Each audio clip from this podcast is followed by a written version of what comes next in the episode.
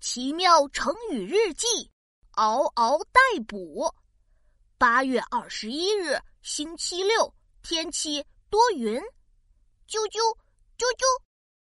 哇，一只鸟妈妈在我们家阳台上筑巢了，啾啾啾啾的叫个不停。我认真一看，鸟巢里还钻出了三个毛茸茸的小脑袋，原来是鸟宝宝。嘿 嘿早上的时候，鸟妈妈出去捉虫子，鸟宝宝们就待在鸟巢里。它们张着小小的嘴巴，好像很饿的样子。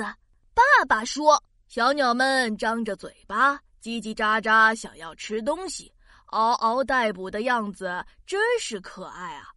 嗷嗷，它们没有嗷嗷叫啊。爸爸说：“嗷嗷是用来形容声音的词。”并不是真的嗷嗷叫哦，哦，原来是这样啊！那这群鸟宝宝嗷嗷待哺，但是鸟妈妈还没回来，我们要不要给他们喂一点好吃的呀？爸爸制止了我，哎，千万不要！鸟宝宝可吃不了人类的食物，等鸟妈妈回来，鸟宝宝们就不会饿肚子了。没一会儿，鸟妈妈就回来了，还带回了很多小虫子，鸟宝宝们都吃得饱饱的。小朋友们，不知道你们有没有观察过小鸟呢？它们会叽叽喳喳张开嘴巴要吃的，一副嗷嗷待哺的样子。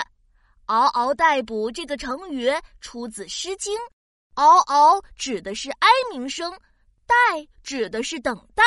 补的意思是喂食，这个成语用来比喻饥饿时急于求食的样子。我要继续去观察鸟妈妈和鸟宝宝，小朋友们再见了。